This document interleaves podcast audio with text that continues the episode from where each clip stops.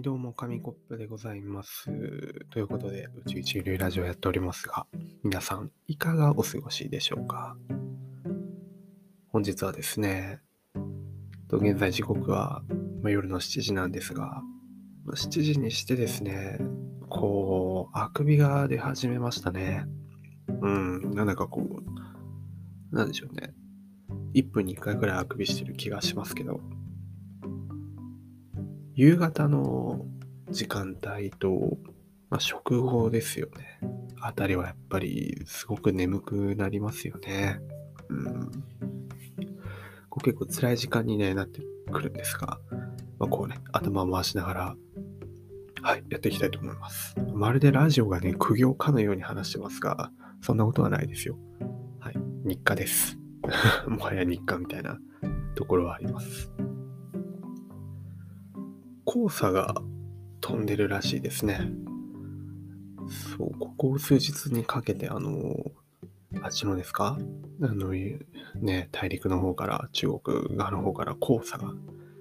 ビュンビュンビュンビュン飛んできてるらしく、まあ、場所に、どうなんですかね、皆さんのところは。自分が今いるところはめちゃめちゃ風が強くてですね、毎日のようにゴワンゴワン音が鳴ってて、で、まあ角部屋にしたんですけどね、あの、ちょっと予想外だったのが、なんかこう、角部屋だと、その部屋の端っこにもう一個窓がついてるんですよね、外につながる。まあ、ない、ないお家もあるかもしれませんが。そうするとなんかそこにね、雨の日はポタポタ音が垂れたりとか、まあ、風の日も結構揺れたりかなんかして、あのー結構大変、大変というか音がうるさいんですよね。まあ、今日は比較的落ち着いてるんですが、うん、風も止みましたね。ちょっと不気味ですけどね、あの、嵐の前の静けさ感があって。でもまあ、あの、相変わらず鼻は詰まってるという感じで、でも何の話かというと、いや、そう、黄砂がね、飛んでるんで皆さんマスクとかしてね、気をつけてください。なんか洗濯物とか干してても結構つくらしいですよ。嫌ですね。まあ、なんであの、内干し、内干し？部屋干しするようにした方がいいと思います。洗濯機から服を出した時に、なんか黄色い粉みたいなのめっちゃついてた時が、これまで生きてきてですね、まあ、3、4回くらいあった気がするんですよね。で、もういろんなうちの洗濯機とかでも、別の別の場所の洗濯機とかでもそうなんですけど、なる時があったんで、ワンチャン黄砂かなとか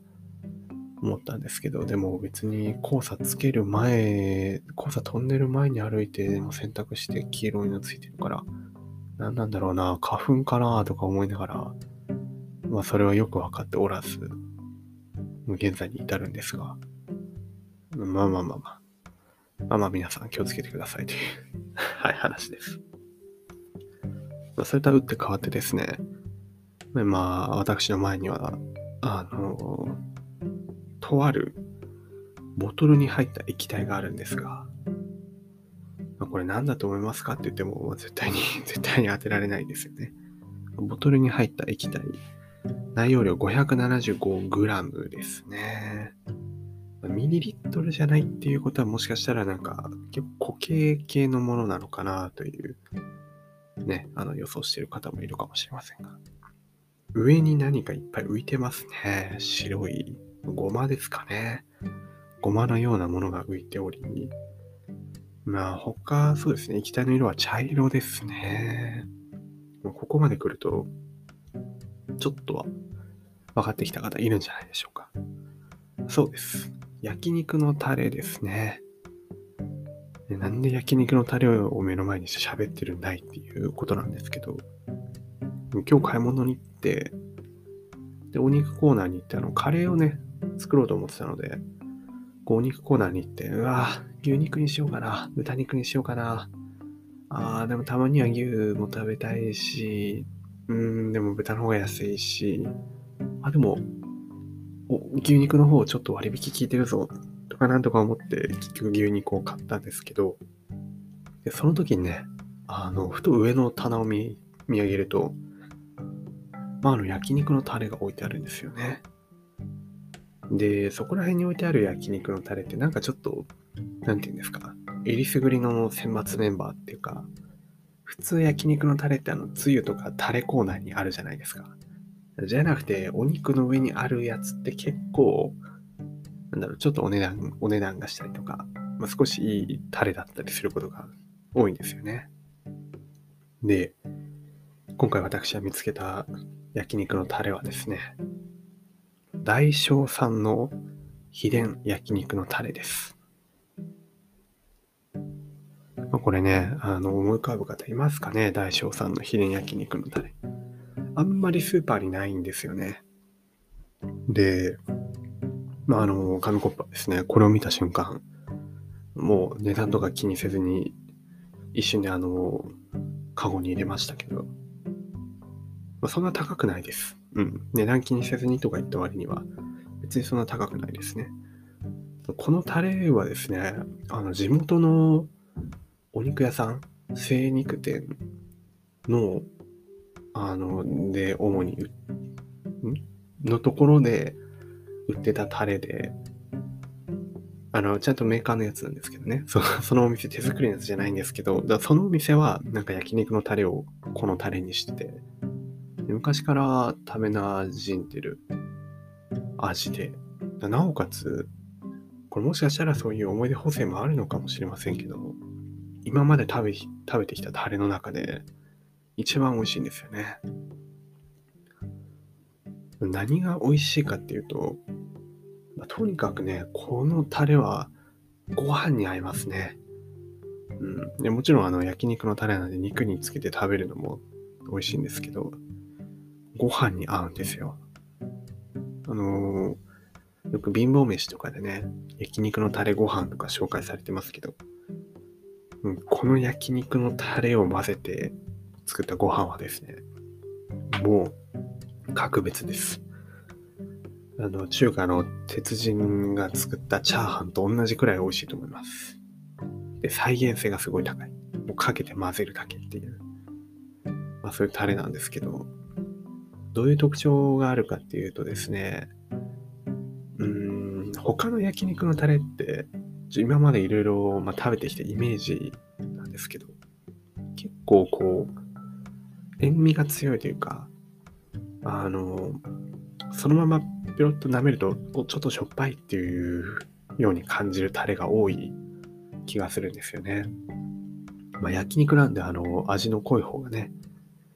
食べやすくて良かったりするんでしょうけど、このタレはですね、あの、そこまで塩味は強くない。けど、なんかしっかり味があるっていうのがいいところですね。辛さで言うと中辛くらいなんですけど、まあ、まろやかなんですよ。口当たりがいいというか、あんま尖ってないんですよね。こう、なんですけど、でもこう、しっかりとニンニクの味が効いてたりだとか、まあ、ごまのね、風味が良かったりだとか、あの、主張もしっかりあるので、そういうところの総合的なバランスが一番高いですね。はい。とにかくこの大小の焼肉のタレ美味しいです。野菜炒めとかでもいいですね。はい。焼肉、野菜炒め。まあ、バーベキューなんかもね、このタレがあると結構いいんじゃないかなっていうふうに思いますけど。まあはい。そんな感じであの懐かしのタレがあったんで、久々に買ってみたという話ですね。このタレ本当に多分美味しいんで、皆さん良ければ、ネットとかで探せばすぐ見つかるんじゃないでしょうかね。なかなかスーパーとかであんま売ってるとこは見たことないんですけど、このタレ本当に美味しいんで、ぜひ、大将さんの秘伝焼肉のタレお買い求めくださいという通販番組みたいになりましたが。そうですね。あの、本当はちょっと別の話もしていこうかなと思ったんですけど、思ったより話しちゃったんで、まあ、特にオチもなくそうですね、焼肉のタレうまいよっていう、あの、黄砂にも気をつけてねっていう、まあ何の変哲もない紙コップの日常です。